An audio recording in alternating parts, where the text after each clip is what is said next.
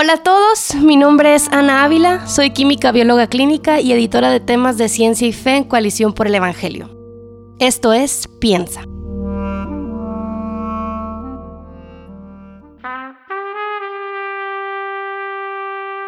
Opresión espiritual o desequilibrio químico.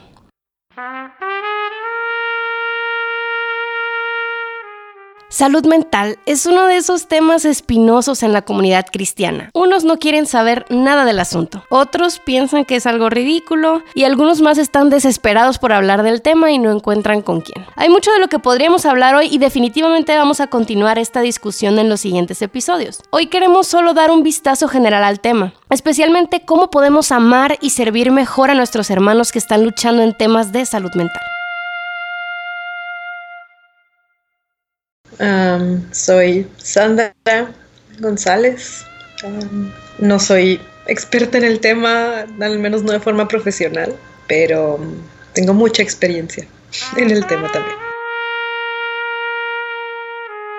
Quise hablar con Sandra porque conocía un poco de su historia, Pensé que hablar con ella me ayudaría a entender un poco más todo este asunto de la relación entre la biología y la espiritualidad de una persona que lucha con su salud mental. Pero antes de empezar con eso, creo que sería bueno que definiéramos algunos términos. Según la Asociación Americana de Psiquiatría, un trastorno mental es un síndrome caracterizado por una alteración clínicamente significativa en la cognición, la regulación de las emociones o el comportamiento de un individuo que refleja una disfunción en los procesos psicológicos, biológicos o de desarrollo subyacentes en el funcionamiento mental. Por otro lado, la opresión espiritual es una de esas frases que los cristianos usamos mucho pero que nadie tiene muy claro a qué nos referimos con ella. Y es así porque la frase no viene en la Biblia. Esta frase se utiliza para describir cualquier influencia que los demonios tienen sobre la persona, aunque lo más común suele ser pensar en la posesión demoníaca. Mi objetivo no es convencer a nadie de nada, si acaso eh, como dejar una duda.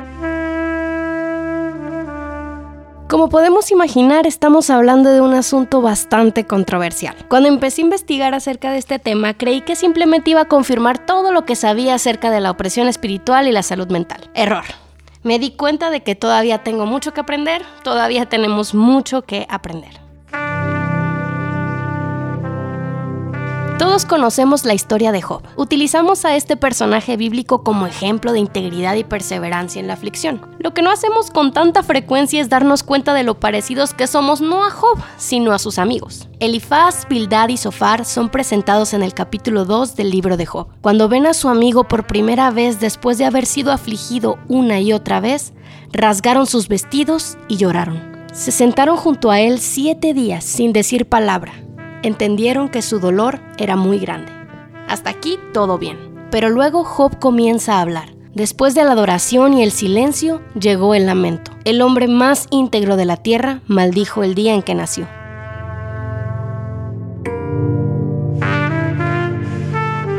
¿Por qué permite Dios que los sufridos vean la luz? ¿Por qué se les da vida a los amargados? Anhelan estos una muerte que no llega, aunque la buscan más que a tesoro escondido. Se llenarían de gran regocijo, se alegrarían si llegaran al sepulcro. ¿Por qué arrincona Dios al hombre que desconoce su destino? No encuentro paz ni sosiego, no hallo reposo, sino solo agitación. Anhelan estos una muerte que no llega aunque la buscan más que a tesoro escondido, se llenarían de gran regocijo, se alegrarían si llegaran al sepulcro. Job deseaba la muerte. ¿Y cuál fue la respuesta de su amigo?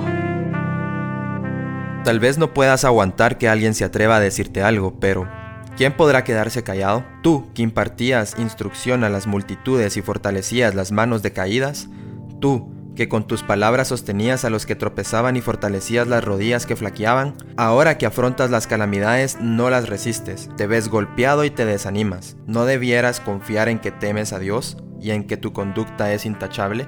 Mira, Job, ya sé que no quieres que te lo digan, pero ¿qué no eres súper íntegro? Dios es justo, a los buenos les va bien, a los malos les va mal, solo para que lo pienses. Aquí rodamos los ojos, ¿cómo pueden ser tan insensibles? Si Job no hizo nada malo, tú y yo sabemos eso.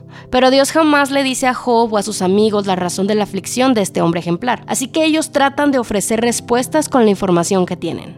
El problema es que sus respuestas son demasiado simplistas. Si queremos evitar ser consoladores molestos, como Job llama a sus amigos en el capítulo 16, necesitamos reconocer que nuestra perspectiva es limitada. Debemos reconocer la complejidad de vivir en un mundo caído. Nos gusta pensar que la depresión, ansiedad, demencia, bipolaridad, el síndrome de estrés postraumático, el autismo y otros trastornos mentales son cosas que suceden fuera de las iglesias, cosas que le pasan a las personas que no conocen a Dios.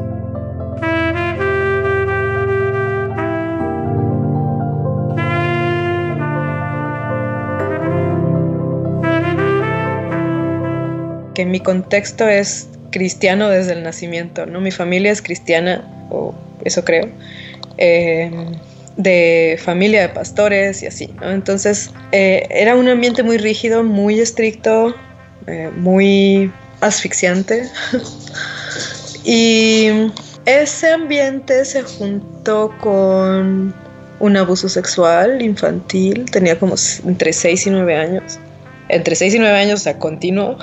Y, y a partir de ahí un día, no sé por qué, la verdad, no, no hay no hubo un razonamiento, simplemente vi, se, me hizo como, como respirar así de natural, cortarme. Se me hizo algo completamente lógico y natural. Y a partir de ahí eh, empecé a cortarme. Eh, pues eso obviamente habla de que ya había bastantes cosas mal, o estaba deprimida, estaba muy ansiosa, estaba muy enojada, pero en mi caso no se permitía hablar de emociones. Mm, de hecho, siempre era el típico de no, si te vas, si vas a llorar, vete a tu cuarto. Mm, si te vas a enojar, de hecho ni te enojes porque es pecado, porque no puedes. Y no, o sea, entonces siempre había como esta represión de las emociones. Los cristianos también vivimos en un mundo caído. Los cristianos también tenemos cerebros que pueden enfermarse. Los cristianos también podemos ser víctimas de un abuso sexual o algún otro trauma que afecte la manera en que percibimos el mundo. Para aprender más acerca de todo esto estuve hablando con la doctora Beatriz Cerda. Ella es médica cirujana y tiene especialización en psiquiatría. En este y los siguientes episodios estaremos escuchando de ella y otros expertos en el tema de salud mental.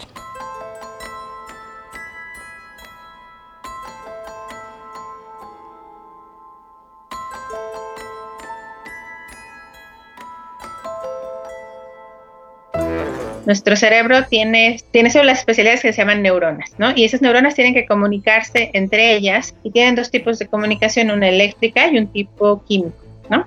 Una comunicación tanto química como eléctrica.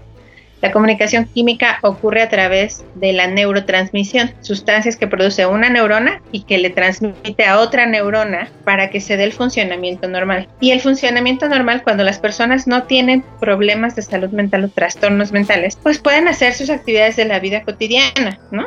Algo tan simple como levantarte, meterte a bañar, hacerte el desayuno, este, tener disposición para salir a trabajar, poder salir a trabajar sin tener miedo, este, mantenerte en el trabajo, ser constante en el trabajo, eso que para la mayoría de las personas que no tienen padecimientos este, psiquiátricos es algo natural, para las personas con trastornos mentales es sumamente difícil.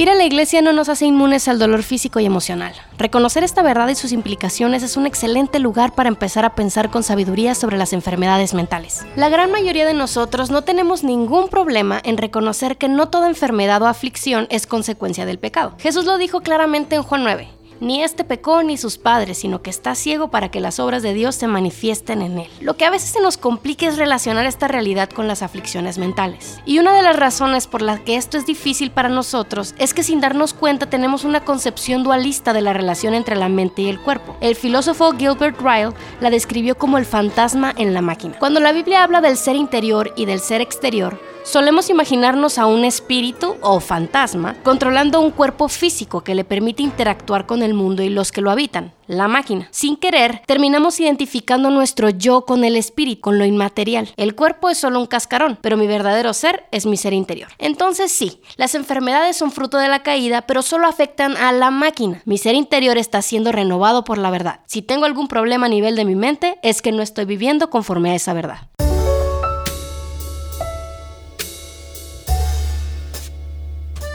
A primera vista, esto tiene mucho sentido.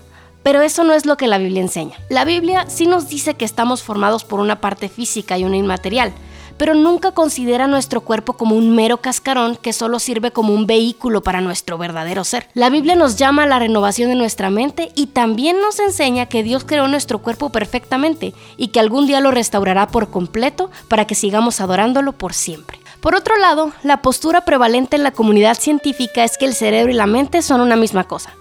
Mis emociones y mis pensamientos son solo el resultado de átomos moviéndose y nada más. Pero la ciencia misma demuestra que las cosas no son así.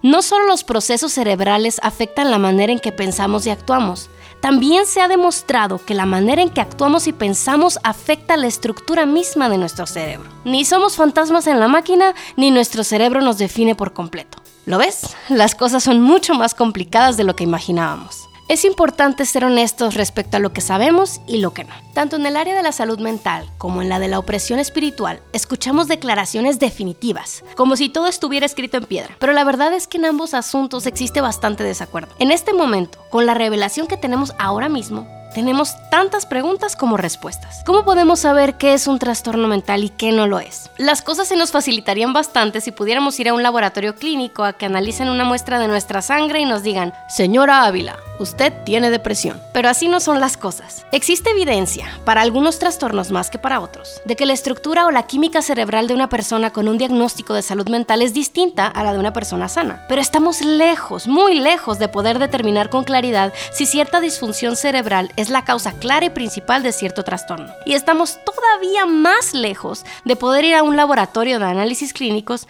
para poder obtener información de diagnóstico para un trastorno mental. Los diagnósticos de salud mental describen, pero no explican. En su libro Descriptions and Prescriptions, que pronto estará disponible en español, el doctor Michael Emlet lo describe de la siguiente manera. Considera las siguientes manifestaciones de un problema muy común. Rostro enrojecido, venas protuberantes en las sienes, ceño fruncido, voz elevada, puños apretados, palabras ásperas. ¿Qué estamos describiendo aquí? Claramente el enojo. Pero si yo te pregunto, ¿por qué estás enojado? Y me respondes, porque tengo el rostro enrojecido, venas protuberantes, voz elevada y puños apretados, obviamente yo no estaría satisfecha con tu respuesta. Los diagnósticos de salud mental te dicen qué está pasando, pero no te dicen por qué. Ahora, esto no quiere decir que los diagnósticos de salud mental no sean útiles, lo son. Identificar que tenemos un problema es el primer paso para encontrar una solución.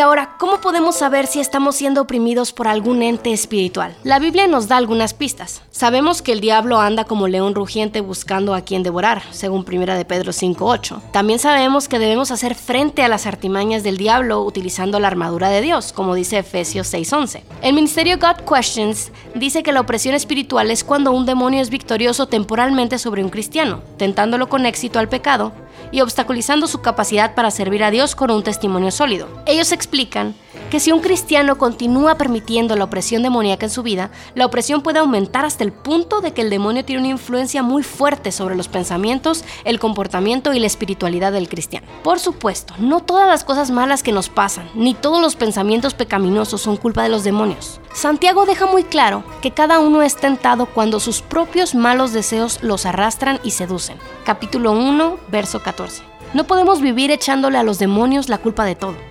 Job jamás se enteró de que su aflicción fue provocada por Satanás. Así que el diagnóstico de la opresión espiritual también está lejos de ser claro y sencillo. Hay ocasiones en las que es claro que la biología es la causante de un trastorno mental. Por ejemplo, en el caso de un trauma cerebral, un tumor, o de una enfermedad neurodegenerativa como el Alzheimer. En otros casos, como en la depresión, las cosas no siempre son tan claras. ¿Hay algún desequilibrio de origen puramente biológico en la química cerebral que provoque profundos sentimientos de tristeza?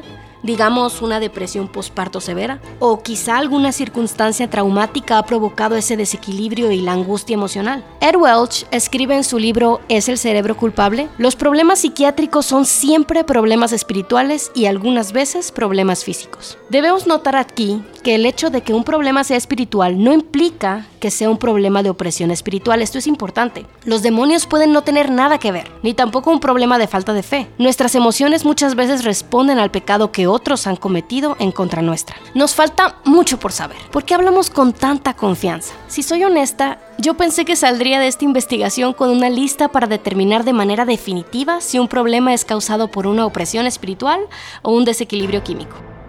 La pregunta que me hiciste en, el correo era ¿Cuál es Ese es Cole Brown. Él es escritor y plantador de iglesias. Cuenta con una licenciatura en psicología y una maestría en estudios bíblicos y teológicos. se me hace vergonzoso que, que hablamos con tanta confianza sobre estas cosas, porque la verdad es que como cristianos ni siquiera podemos llegar a un acuerdo en cuanto a qué dice la Biblia acerca de qué puede hacer un espíritu maligno un cristiano y qué no puede hacer un espíritu maligno a no cristiano. Tampoco podemos llegar a un acuerdo en qué papel los espíritus malignos juegan en las enfermedades mentales, si es que son la causa, la única causa, o si es que exploitan algo que ya está o, algo más. O a la vez, los psicólogos no pueden llegar a un acuerdo en cuanto a cuáles son las causas de estas enfermedades mentales o problemas emocionales.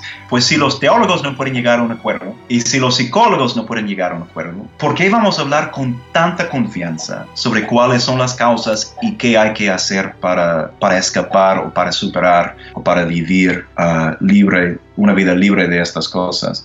Nuestro primer instinto es tomar uno de los dos bandos. O todo es biología o todo es guerra espiritual. Al hacer esto, la vida es aparentemente más sencilla. No tenemos que lidiar con complejidades. El problema es que los seres humanos somos seres complejos. Ningún problema será puramente biológico ni puramente espiritual. Ni siquiera cuando se enferma algún órgano que no sea el cerebro. Porque no somos seres solamente biológicos o seres solamente espirituales. Somos las dos cosas. Siempre.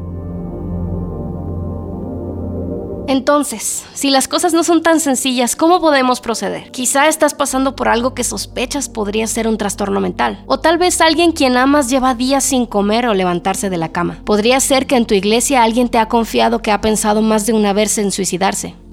¿Qué hacemos? Para este punto la respuesta probablemente no va a sorprenderte. No hay una respuesta que aplique para todos los casos. Necesitamos ayuda para poder ministrar con sabiduría el cuerpo y el alma de la persona que está sufriendo.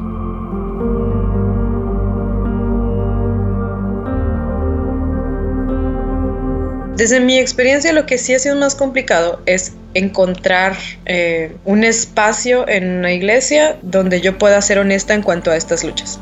O sea, se supone que, que el, uno de los puntos de estar en una comunidad es que entre todos nos ayudemos a, pues, a sobrellevar las luchas que todos tenemos, ¿no? Entonces, al parecer como que esto es algo de lo que, aún suponiendo que sí es mi culpa y que sí hice algo malo y es producto de mi pecado y en sí mismo tener algún problema de salud mental es un pecado, aún si eso es cierto, la gente no está dispuesta a hablar contigo y decir, ok, yo te ayudo a que luches en contra de este pecado. O sea, lo único que te dicen es, eh, pues ora más o te empiezan a vomitar versículos como para, para convencerte de que deberías ser feliz, como si de verdad tú solo quisieras no ser feliz, o sea, o no estar contento. Entonces te empiezan a decir como todos los versículos de la Biblia en los que dice que como, como orden que debes de, estar contento, tener contentamiento y estar alegre. Y, y pues realmente eso no ayuda. La próxima vez que alguien en medio de estas luchas se acerque a ti, detente. Piensa en los amigos de Job. Ellos pensaban que tenían todas las respuestas correctas, estaban convencidos de ello. Su discurso sonaba muy piadoso, pero estaban equivocados. Quizá tuviste las mejores intenciones del mundo cuando invitaste a tu amigo deprimido a leer la Biblia y orar más. Sí, necesitamos la palabra, necesitamos la oración, pero hagamos la pregunta, ¿estamos usando la Biblia y la oración para zafarnos de la incomodidad de llorar con el que llora? ¿Han implicado nuestras palabras que el sufrimiento de nuestro hermano es por su falta de santidad o su falta de disciplina espiritual? ¿Estamos negando un tratamiento médico a alguien que lo necesita? Creo que el error que, que, tendemos a cometer como líderes cristianos y también como, como miembros de iglesias es pensar que lo único que necesitas es la Biblia y la oración. Pues tienes toda razón que no, no voy a poder sobrevivirlo, superarlo, ser la persona que Cristo quiere que sea sin hacer y tener todas estas cosas. Pero esto no quiere decir que no necesite algo más también por ejemplo, cuando estoy pasando por problemas mm, financieros, no basta con leer la Biblia y orar. También tengo que buscar trabajo, pedir ayuda, etc. De manera similar, cuando, cuando estoy enfermo, no basta con leer la Biblia y orar. También busco expertos, busco médicos que me puedan ayudar ah, con mis, eh, mis asuntos físicos. Entonces, con, con los problemas emocionales, con los problemas mentales. También hay expertos que han estudiado años, que han practicado ah, por años con cientos de personas que, que pueden ofrecer a, los, a, mis hermanos, a mis hermanas, algo que complementa a lo que la iglesia les ofrece. Y en lugar de vernos como enemigos, deberíamos trabajar como socios que juntos trabajamos para el bien de los cristianos. En su libro Es el cerebro culpable, Welch nos ofrece una guía muy útil para abordar los problemas mentales a la luz de la escritura. El autor nos invita a primero que nada investigar cuál es la condición con la que esa persona ha sido diagnosticada, si está deprimida o ansiosa, cómo se manifiesta su depresión o ansiedad. Bien dicen que cada cabeza es un mundo y no debemos asumir que lo que a nosotros nos entristece o preocupa es lo mismo que afecta a los demás. Una vez que hayamos investigado y escuchado a la persona que sufre, podemos empezar a distinguir entre los síntomas espirituales, como la vergüenza, culpa, temor, ira, etc., y los síntomas físicos, como el insomnio, la fatiga, los problemas de concentración. Con esto un poco más claro podemos empezar a abordar a través de la palabra los asuntos del corazón con compasión. Y si los síntomas físicos son abrumadores, se puede considerar tratamientos médicos para aliviarlo. Por ejemplo, si, a ti te van a operar, no sé, del apéndice, te van a poner una anestesia. Puedes tú cooperar en el procedimiento porque si fuera, si, fuera, si te operaran sin anestesia, el dolor sería tan intenso que no podrían ni siquiera hacerte la cirugía, saldrías corriendo. Sí. Pero entonces, cuando los trastornos mentales están eh, graves, por ejemplo, los medicamentos ayudan justo a controlar el funcionamiento cerebral y a poner un freno a algunas conductas que están siendo desadaptativas. Esto no se trata de drogar a las personas para que se sientan alegres e ignoren sus problemas emocionales o sus pecados. Todo lo contrario, se trata de proveer el espacio y la fortaleza mental que algunos necesitan para poder trabajar en lo que hay más allá de su biología. Welch escribe, las personas deprimidas pueden estar agradecidas y confiadas en Dios y sin embargo tener emociones que se sientan como muertas. Suena contradictorio y es difícil entenderlo si jamás lo has experimentado, pero esa es la realidad que muchos de tus hermanos y hermanas viven todos los días. Necesitamos ser balanceados en nuestro abordaje de las enfermedades mentales y para hacer eso necesitamos precisión bíblica y científica. No podemos cruzarnos de brazos y hacer oídos sordos solo porque las cosas son complicadas y requerirán esfuerzo de nuestra parte. Se trata de amar. Estos no son meros conceptos científicos o debates teológicos. Son personas, son nuestros hermanos y hermanas, son gente hecha a la imagen de Dios. ¿Cómo podemos servirles a ellos? Pues no nos vean como menos cristianos. Tengo un igual muy muy buen amigo eh, cristiano también. Hay veces que hemos llegado hasta a bromear que somos como cristianos discapacitados, como una forma de decir que, que, sentimos que así somos tratados a veces, ¿no? O sea, no se trata de hacer sentir menos a nuestros hermanos que luchan con su salud mental o con sus emociones en general. Tampoco de tratarlos con pincitas. Se trata de escuchar sus necesidades y suplirlas según nuestras posibilidades. Quizá una llamada, una comida, un aventón o simplemente un saludo y un abrazo. Necesitamos ser uno más. Y la otra, eh, que a lo mejor eso sí ya es mucho pedir, y estoy consciente, aguanten. Mm. O sea, no, no, no me refiero a los malos tratos, me refiero a que muchas veces no queremos vincularnos y conectar con el dolor de otra persona y ser verdaderamente empáticos y por eso empezamos a escupir versículos, mm. para, para, no tener que lidiar con lo que nos hace sentir el otro, porque es incómodo, o sea, por supuesto que a nadie le gusta escuchar mi triste historia de la infancia, ¿no? A mí tampoco me gusta contarla, pero pues, ¿qué le hago? O sea, o sea, pero eso es todo, o sea, te incomoda, te duele, qué bueno, perfecto. Es una buena señal de que estás siendo sensible, de que estás siendo, que estás usando tus emociones de la manera en la que fue el propósito en un inicio. Honestamente, esto no es mucho pedir. Es precisamente a esto a lo que la Biblia nos llama, a llevar las cargas de los otros. Sandra pasó de crecer en una familia pastoral a un abuso sexual, a un desorden alimenticio, a huir de la iglesia, a dos intentos de suicidio. Fue en un grupo de jóvenes cristianos universitarios donde después de años de tener que fingir que todo estaba bien para poder ser recibida en una congregación, pudo ser transparente con sus luchas. Hoy es parte de una comunidad en la que no tiene que ocultar su aflicción, donde es confrontada por su pecado y en la que está creciendo en la fe. Nuestras iglesias deben ser esas comunidades de refugio en las que cualquier persona puede sentirse libre de compartir con otros su sufrimiento. Esa cultura de transparencia empieza desde el púlpito.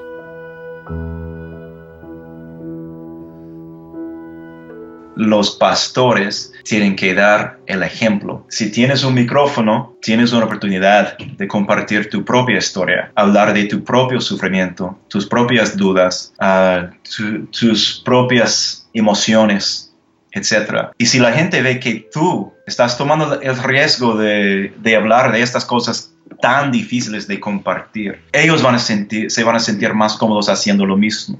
Hay muchas cosas de las que hablar en el tema de la salud mental. Terapia o consejería. ¿Es la psicología antibíblica? ¿Y qué hay de los medicamentos psiquiátricos? Estaremos hablando acerca de esto en los siguientes episodios. Pero por ahora recordemos que, como diría el pastor Miguel Núñez, esto no es tan simple como parece. Somos seres humanos complejos, en un mundo complejo. El cerebro es un órgano lleno de misterios, donde lo físico se entreteje con lo inmaterial. Quizá no tengamos todas las respuestas correctas, pero al igual que Job, no las necesitamos. Si estás pasando por un momento emocionalmente difícil, por favor busca ayuda. No fuimos hechos para andar solos. Y si ya has buscado ayuda y lo único que has encontrado son amigos de Job, no te rindas.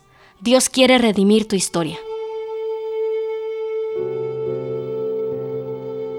No saben lo que te enseña sentirte tan mal cada día de tu vida. lo que te enseña de dependencia de Dios, lo que te enseña de obediencia, de, rendirte, o sea, o, incluso esta, a, mí ya no se me hace tan difícil sentir lo que siente otro, o sea, al final de cuentas Dios lo va a usar mm. y va a redimir esta historia. Entonces, como a lo mejor hasta véanlo de esa forma, ¿no? O sea, es un poco como egoísta.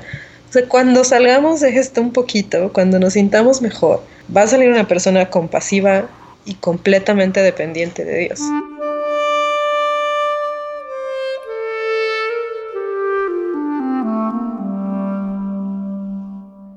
El Evangelio nos enseña que no somos tan poderosos. Cada paso que damos es por gracia. Y nuestras luchas pueden lucir diferentes, pero todos somos personas necesitadas de un Salvador. Los problemas emocionales no son para los débiles en la fe. Y un día cuando Jesús regrese en gloria tendremos cuerpos que no se enferman.